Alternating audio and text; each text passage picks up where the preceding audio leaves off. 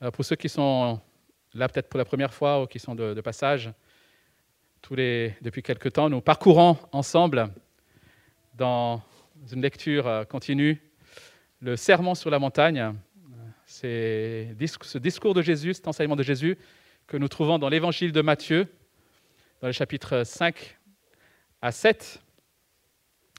Et euh, nous avons vu que Jésus, dans ce livre, est présenté par Matthieu comme étant le roi promis, le roi annoncé, celui qui accomplit, celui qui a été annoncé par les prophètes et qui accomplit parfaitement ce qui a été annoncé dans l'Ancien Testament. Et Jésus, dans son discours, commence par décrire quel est le caractère des gens de son royaume, de ceux qui sont appelés à le suivre. Et ensuite, dans un deuxième temps, il va donner les, normes éthiques de son royaume. Et il faut l'accepter, lorsque nous lisons ces textes, nous sommes mis face à nos cœurs tortueux. Les instructions de Jésus ici nous mettent face à nos incapacités, à nos faiblesses. Mais nous nous rappelons aussi en lisant ces textes que c'est à cause de ces incapacités, à cause de ces péchés justement, que Christ est allé mourir à la croix pour nous. Et voilà pourquoi en lui, non seulement nous pouvons à nouveau aspirer à vivre ce qui est demandé, mais nous pouvons aussi trouver les ressources pour le vivre. Et même lorsque nous n'y arrivons pas toujours, nous pouvons être bénéfice de son pardon pour nous relever et aspirer à nouveau à vivre ces choses. Parce que par son esprit en nous, il nous dit, il nous rappelle, il nous convainc que c'est bon et c'est juste. Dimanche dernier, nous avons vu comment Jésus traite du problème de l'adultère. Et Jésus ne limite pas simplement l'adultère à des relations sexuelles en dehors du cadre du mariage, mais il va l'étendre à la racine même du mal et de ce péché, c'est le cœur humain, la convoitise du cœur humain. Et aujourd'hui, donc, euh, nous lisons la suite de ce texte, donc dans Matthieu chapitre 5, et nous allons lire les versets, deux courts versets, 31 et 32. Matthieu chapitre 5, versets 31 à 32. Il a été dit que celui qui renvoie sa femme lui donne une lettre de divorce. Mais moi je vous dis, celui qui renvoie sa femme, sauf pour cause d'infidélité, l'expose à devenir adultère. Et celui qui épouse une femme divorcée commet un adultère. On constate de suite que ces versets sont étroitement liés à ceux que nous avons traités dimanche dernier. Dans la mesure où dans ces deux versets, il est encore question d'adultère. En effet, nous comprenons aisément que le problème de l'adultère, malheureusement, aboutit bien souvent à un autre problème, c'est celui du divorce. Mais ici, Jésus va rajouter un autre élément qu'on n'avait pas vu la semaine dernière. Il dit que celui il dit qu'un divorce suivi d'un remariage peut, dans certains cas, être assimilé à de l'adultère. Un divorce suivi d'un remariage peut être, dans certains cas, assimilé à de l'adultère. Alors je sais qu'en prêchant sur ce sujet, je prends le risque de mettre mal à l'aise. Je prends le risque aussi de faire remonter certainement des souffrances. Et même peut-être provoquer une controverse, puisque peut-être certains ici ne sont pas d'accord avec ce que je vais dire. Mais ce qui est sûr, c'est que nous savons que nous ne pouvons pas ne pas réfléchir à ce sujet. Parce que ce sujet touche de nombreuses familles. Ce sujet est un fléau dans notre société. Il y a en moyenne 130 000 divorces par an en France. Il y a presque 50 ans, en 72, on était à 44 000 divorces. Les derniers chiffres qu'on a sont de 2017, puisqu'entre-temps la loi a changé, donc on peut moins compter les divorces comme on les faisait dans le temps. Mais près de 45% des mariages finissent par un divorce. 45%. Près de 2 millions d'enfants vivent dans des familles recomposées. Voilà la réalité, les amis. Et avec tout ce qui en découle. Et si nous disons que nous avons mis notre foi en Jésus-Christ, en lui soumettant notre vie, nous devrions écouter et croire ce qu'il dit, d'autant plus concernant un sujet qui nous touche de près. Car cela touche même l'Église aujourd'hui. Alors pour bien comprendre ce que Jésus dit ici, je propose ce matin de regarder un autre passage où Jésus prend le temps de développer cette question. Et nous allons trouver les mêmes éléments exactement, mais plus développés. C'est quelques chapitres plus loin, toujours dans l'évangile de Matthieu. Si vous avez vos Bibles, Matthieu chapitre 19. Et je vais faire la lecture des versets 3 à 9. Matthieu chapitre 19, les versets 3 à 9. Les pharisiens l'abordèrent et pour lui tendre un piège, ils lui dirent Est-il permis à un homme de divorcer de sa femme pour n'importe quel motif? Il répondit N'avez-vous pas lu que le Créateur au commencement a fait l'homme et la femme? Et qu'il a dit C'est pourquoi l'homme quittera son père et sa mère et s'attachera à sa femme, et les deux ne feront qu'un. Ainsi, ils ne sont plus deux, mais ne font qu'un que l'homme ne sépare donc pas ce que Dieu a uni. Pourquoi donc, lui dirent-ils, Moïse a-t-il prescrit de donner une lettre de divorce à la femme lorsqu'on la renvoie? Il leur répondit, C'est à cause de la dureté de votre cœur que Moïse vous a permis de divorcer de vos femmes. Au commencement, ce n'était pas le cas. Mais je vous le dis, celui qui renvoie sa femme, sauf pour cause d'infidélité, et qui en épouse une autre, commet un adultère. Et celui qui épouse une femme divorcée commet un adultère. Alors ici, dans ce texte de Matthieu 19, ce sont cette fois-ci les pharisiens, les spécialistes de la loi qui viennent questionner Jésus au sujet du divorce. Le divorce tel qu'il était pratiqué à cette époque, à savoir avec beaucoup de laxisme et beaucoup de légèreté. Et le moins qu'on puisse dire, c'est que l'approche de Jésus sur ce sujet est radicalement différente de celle des pharisiens. Les pharisiens, eux, étaient soucieux de la question du divorce. Jésus, lui, va se concentrer sur le mariage. Les pharisiens, eux, vont insister sur les clauses du divorce, sur les motifs. Jésus, lui, va pointer du doigt la dureté du cœur.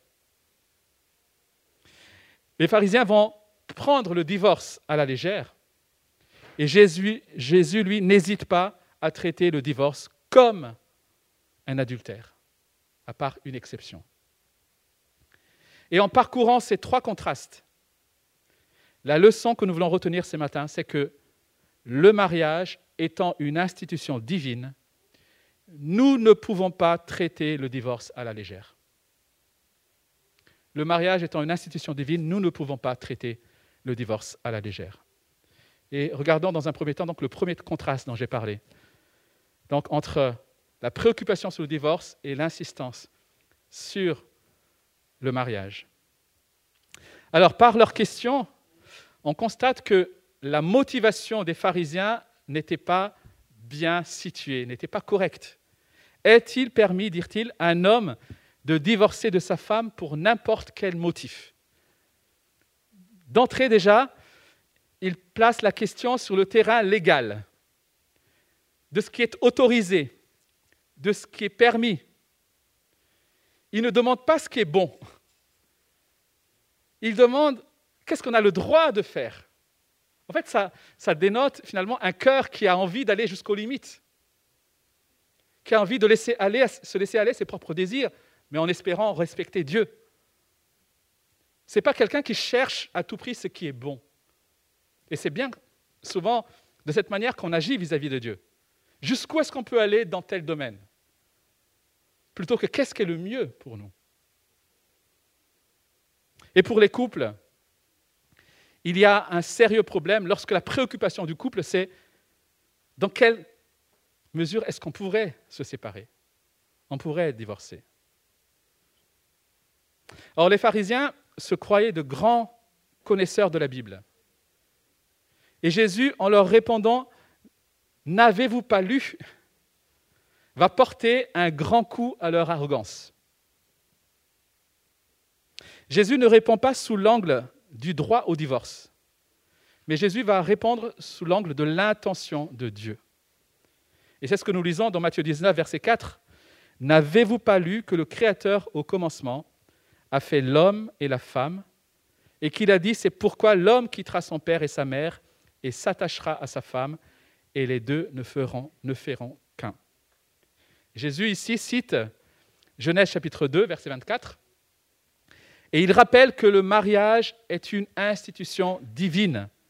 En créant l'homme et la femme, Dieu a créé le mariage qui est exclusif et qui est permanent. Jésus va donc souligner que l'intention de Dieu, c'est que l'homme et la femme deviennent une seule chair. Ils ne deviennent qu'un, quelles que soient les circonstances.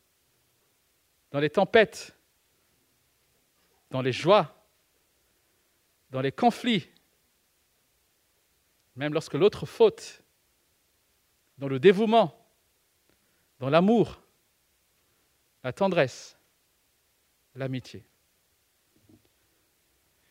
Et avant de considérer s'il est permis de divorcer ou pas, Jésus rappelle que ce qui est important, ce n'est pas comment les pharisiens considèrent le mariage, ni comment la société voit le mariage, mais comment Dieu voit le mariage.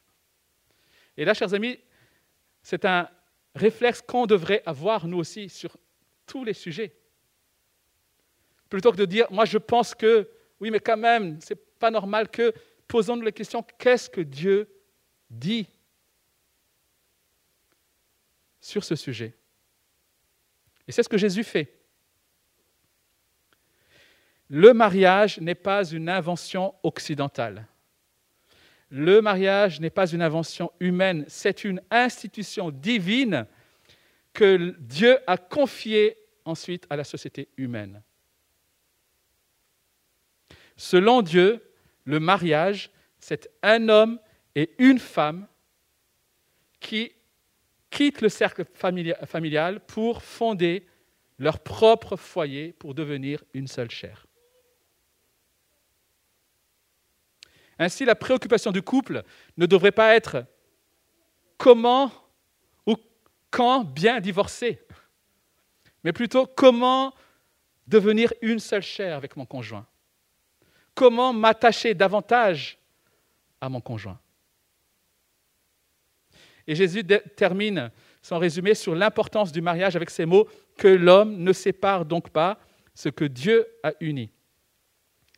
En disant, cela, et je pense que c'est important de, de se le rappeler, Jésus est en train de dire que tout mariage entre un homme et une femme est un mariage contracté devant Dieu et scellé par Dieu. Tout mariage entre un homme et une femme, qu'il soit chrétien ou pas, est un mariage scellé par Dieu. Que l'homme ne sépare pas ce que Dieu a uni. Pour quelque raison que ce soit, l'homme ne peut et ne doit donc pas séparer ce que Dieu a uni. Au lieu de cela, il devrait plutôt se dévouer à, s'unir davantage encore avec son conjoint. Voilà donc le premier contraste. D'un côté, le souci du divorce et de l'autre, le souci du mariage. Le deuxième contraste, c'est la question de la concession versus la question de la dureté du cœur. Les pharisiens veulent savoir quelles sont les concessions les autorisations, Jésus, lui, va pointer du doigt la dureté du cœur. C'est ce que nous voyons dans la suite du chapitre 19, toujours, où les pharisiens sont insatisfaits de la réponse de Jésus et vont passer de nouveau à l'attaque. Verset 7. Pourquoi donc, lui dirent-ils, Moïse a-t-il prescrit de donner une lettre de divorce à la femme lorsqu'on la renvoie? Alors cette euh, compréhension des pharisiens vient du texte de Deutéronome, notamment 24, Deutéronome 24, verset 1-4. C'est un passage de la loi qui régule le divorce. Et c'est important d'utiliser ce mot réguler. C'est un passage qui régule le divorce. Il s'agit d'une régulation et non d'une institution. Ce texte de Deutéronome autorise en effet le divorce, et dans le texte, si quelque chose de honteux était constaté, ou quelque chose d'inconvenant. Voilà la clause. Quelque chose de honteux ou d'inconvenant. Et si c'est le cas, alors l'homme écrira une lettre de divorce et il renverra sa femme. Et c'est important parce que cette régulation dit que dans ce cas-là, il ne pourra plus reprendre sa femme. L'acte est définitif. Tous deux pourront alors se remarier. En fait, cette loi servait d'une certaine manière à protéger le mariage. Parce que, imaginons, pour, euh, entre guillemets, légaliser l'adultère, s'il n'y avait pas cette loi, un homme aurait pu renvoyer sa femme le week-end, se remarier avec une autre pendant une semaine, divorcer de, celle-là et revenir avec la mère de ses enfants. Il aurait fait pratiquer l'adultère, mais légalement. Donc cette lettre de divorce permet permettait de protéger un minimum ce mariage. Mais il servait aussi de protection pour l'épouse qui était renvoyée, en lui donnant un document qui lui permettait de prouver qu'elle avait le droit de se remarier, qu'elle n'était pas une femme légère, parce qu'à cette époque, une femme qui était seule pouvait être considérée comme une femme légère. Mais cette lettre prouvait qu'elle n'était pas une femme légère. Alors, mais cette loi, cette régulation avait une ambiguïté. C'était ce terme quelque chose de honteux. Parce que cette expression ne se trouve que ici, dans Deutéronome, dans l'Ancien Testament. Alors qu'est-ce que ça veut dire, quelque chose de honteux? Voilà le genre de question sur laquelle se battaient, se débattaient, euh, débattaient plutôt les écoles rabbiniques, les maîtres euh, de la loi, les pharisiens, etc. Et à l'époque de Jésus, il y avait deux courants de pensée principaux, deux écoles rabbiniques. Il y avait, il y avait une école qu'on appelle celle du Rabbi Shammai, qui disait, et c'était une école un peu euh, rigoriste, hein, et qui disait que ce quelque chose de honteux, dans Deutéronome 24, c'était l'adultère. Point. Il y avait une autre école, l'école du rabbi Hillel, qui disait que ce quelque chose de honteux pouvait englober tout ce qui n'était pas correct aux yeux du mari chez son épouse. Si une épouse était vue discutant avec un homme, c'était une raison suffisante de divorcer.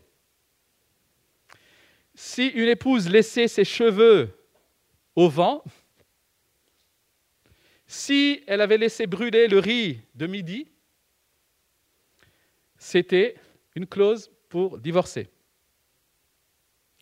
Le quelque chose de honteux pour cette école-là, en gros, c'était tout ce qui gênait la susceptibilité masculine, tout ce qui embarrassait le mari. Alors vous devinez, j'imagine, quelle école était la plus populaire du temps de Jésus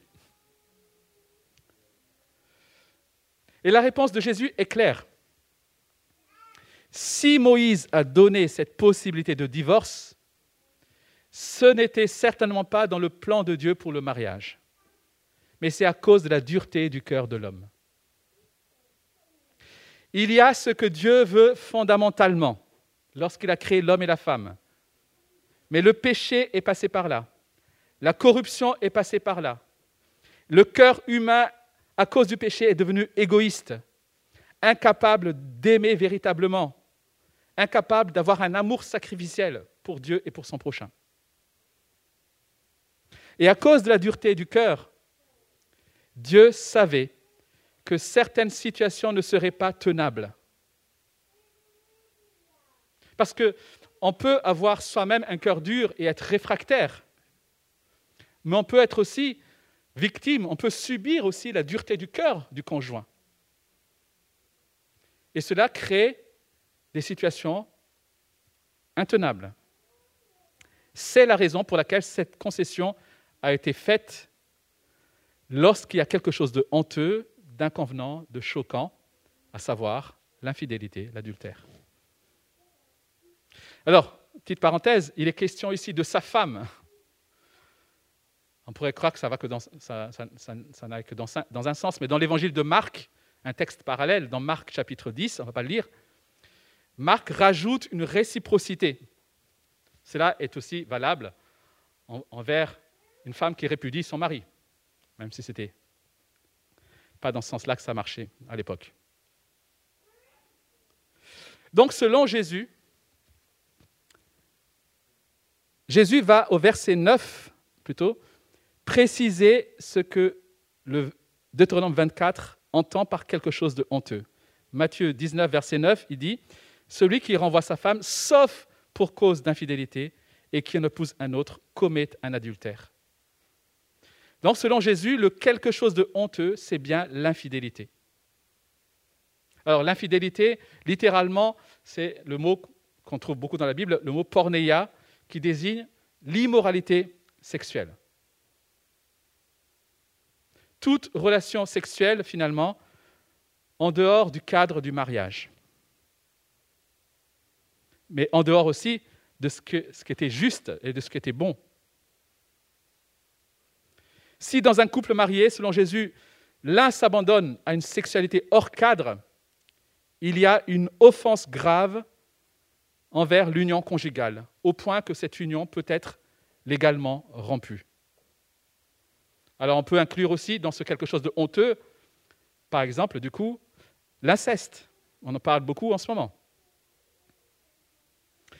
Dans un tel cas, le divorce est en quelque sorte complet l'union maritale est détruite et brisée. Et le remariage est alors autorisé pour la partie offensée.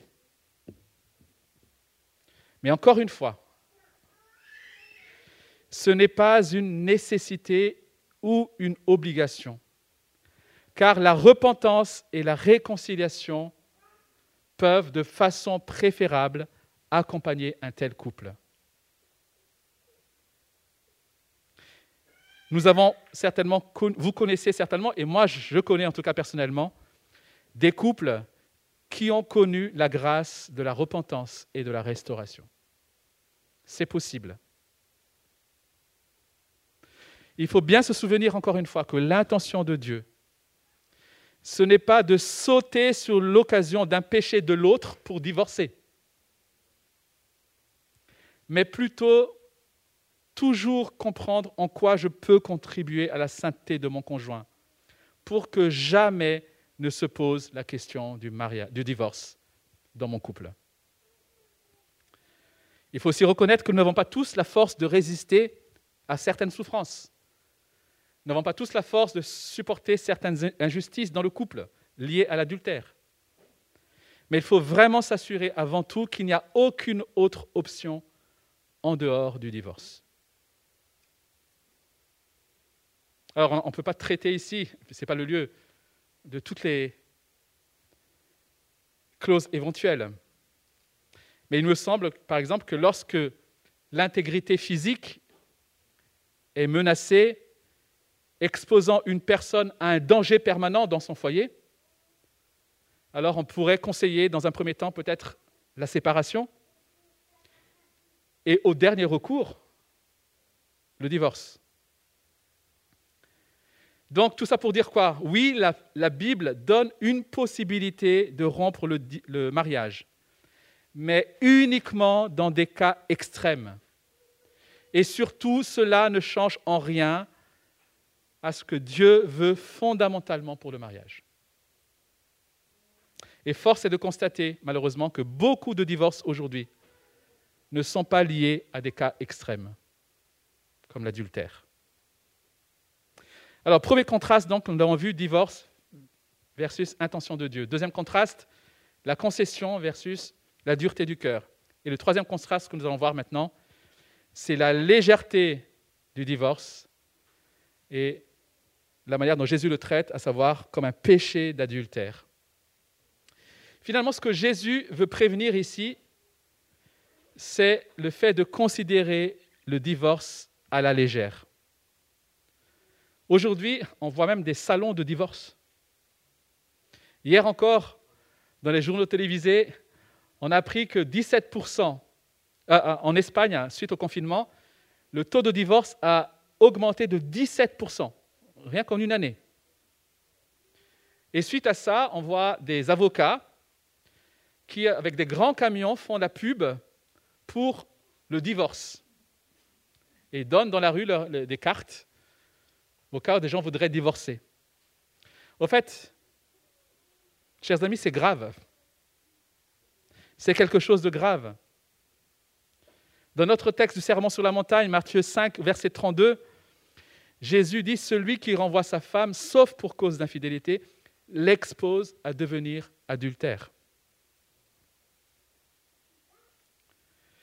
Les contemporains de Jésus avaient nous l'avons vu la semaine dernière, une haute notion du péché d'adultère. Pour eux, c'était acquis. L'adultère, ce n'est pas bien. Mais à côté de ça, paradoxalement, ils étaient laxistes sur la question du divorce. Et Jésus va leur rappeler que tout divorce qui sort du cadre biblique exposé précédemment est immoral, c'est un péché d'adultère. Et Jésus pointe du doigt ici les mauvaises motivations des divorces non bibliques. En effet, si je convoite une personne, une, autre femme, et que je ne suis pas satisfait de mon épouse, je n'ai qu'à divorcer et me remarier avec l'autre. Ce serait légal. Mais Jésus dit que c'est de l'adultère. Le divorce, chers amis, est une affaire sérieuse. Parce que le mariage est une affaire sérieuse. Voilà pourquoi le remariage aussi doit être considéré avec sérieux. Malheureusement, même dans nos milieux, dans nos églises, on ne réfléchit plus à la question du remariage. Le remariage, dans beaucoup d'églises, est quasiment autorisé automatiquement. Mais en facilitant le remariage, nous facilitons le divorce. En facilitant le divorce, nous réduisons l'intention de Dieu pour le mariage.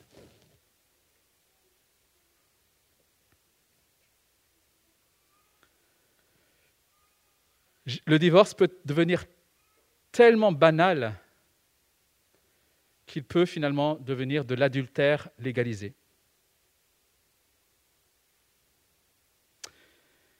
C'est le constat que Jésus, enfin c'est le constat que les disciples de Jésus finalement ont, fait après le discours de Jésus dans Matthieu 19. Voilà pourquoi les, les disciples de Jésus, en comprenant ce que Jésus est en train de dire, vont s'écrier, mais il n'est pas avantageux de se marier. Ils ont compris. En effet, celui qui n'est pas prêt à en payer le coût,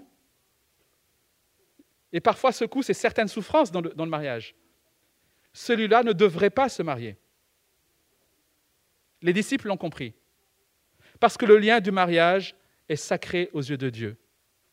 Voilà pourquoi il ne faut pas le contracter à la légère. Alors je suis conscient que ce que nous venons d'entendre soulève certainement d'autres questions que nous ne pourrons pas aborder ici. Mais j'aimerais vous proposer de conclure avec quelques applications. La première chose que nous devons nous rappeler, c'est qu'en tant que chrétiens, nous ne devons pas considérer le mariage comme notre bien suprême notre bien ultime, essentiel à notre bonheur. N'idolâtrons pas le mariage. Notre bien suprême, c'est Christ, c'est le connaître. Il est celui qui, en nous réconciliant avec notre Créateur, nous accorde la parfaite sécurité, nous accorde l'amour véritable, la paix, la joie qu'aucun mariage ne pourra nous apporter. Ne fondons pas notre expérience, notre espérance sur le mariage. D'autant plus que le mariage est éphémère. Quand je dis qu'il est éphémère, c'est qu'il est passager. Après la mort, il n'y a plus de mariage. Notre communion avec Christ est éternelle, les amis. Travaillons à cette communion avec Christ. Faisons de Christ notre bien ultime, notre bien suprême. Et en nous soumettant à ce que Jésus enseigne à ce sujet, en tant qu'Église, nous voulons réaffirmer le caractère inviolable du mariage. Et cela doit, être enseigné et rappelé avec encore plus de force aujourd'hui. Le divorce n'est pas normal et ne doit jamais le devenir. Il ne doit donc jamais être encouragé, même lorsque les motifs sont légitimes. Et en cas de divorce, même pour des motifs légitimes, le remariage ne doit pas être non plus nécessairement être encouragé. Si cela est encore possible, il vaut mieux encourager le pardon et la réconciliation. Et le croyant divorcé doit être encouragé à reconnaître le caractère grave et anormal du divorce et à prendre le temps nécessaire pour être restauré et mieux comprendre les raisons de l'échec de son mariage. J'ai malheureusement, et vous l'avez peut-être aussi vu, assister à des divorces, des personnes qui divorcent et qui se remarient dans l'année même et qui divorcent deux ans après. C'est un proche de ma famille. Si après ce temps raisonnable, la réconciliation n'est pas possible, le chrétien divorcé ne devrait pas prendre la, permission de se remarier comme un dû à réclamer, mais comme une grâce. Vous savez, lorsqu'on se repent, lorsqu'on demande pardon, lorsqu'on reconnaît ses erreurs, la grâce que Dieu nous donne, ce n'est pas de pouvoir reprendre notre vie d'avant, c'est d'être à nouveau réconcilié avec Dieu le Père. C'est d'être en nouveau en communion avec lui. C'est une grâce et c'est la meilleure chose que Dieu nous donne. Nous n'avons rien d'autre à réclamer. Mais il est vrai aussi que le Dieu de la Bible est le Dieu du pardon, et on l'a chanté et on l'a dit en début de culte. Il est celui qui peut effacer tout acte passé. Voilà pourquoi, tout en cherchant à appliquer ces principes, nous voulons apprendre aussi à faire preuve de grâce et à tenir compte du parcours de chacun. Alors, chers couples mariés, fortifiez vos mariages. Choyez vos relations. Ayez de la prévenance l'un pour l'autre. Pardonnez-vous. Passez du temps ensemble. Exprimez de l'amour et de l'affection l'un envers l'autre. Chère Église, apprenons à prier pour les couples. Apprenons à prier pour les familles, afin qu'ils restent unis et pour que leur amour reflète de plus en plus l'amour de Dieu pour son peuple, l'amour de Christ pour son Église. Chère Église, prions aussi pour les célibataires. Prions pour les divorcés qui sont au milieu de nous. Entourez-les de notre amour, de notre affection. Prenons soin d'eux afin que leur cœur soit gardé en Christ. Et que tous ensemble, nous puissions glorifier Dieu en rappelant au monde l'intention de Dieu pour le mariage et en ne prenant pas à la légère la question du divorce. Prenons quelques instants. Encore, peut-être dans le silence, peut-être pour euh, dire à Dieu notre réengagement vis-à-vis de nos, notre conjoint,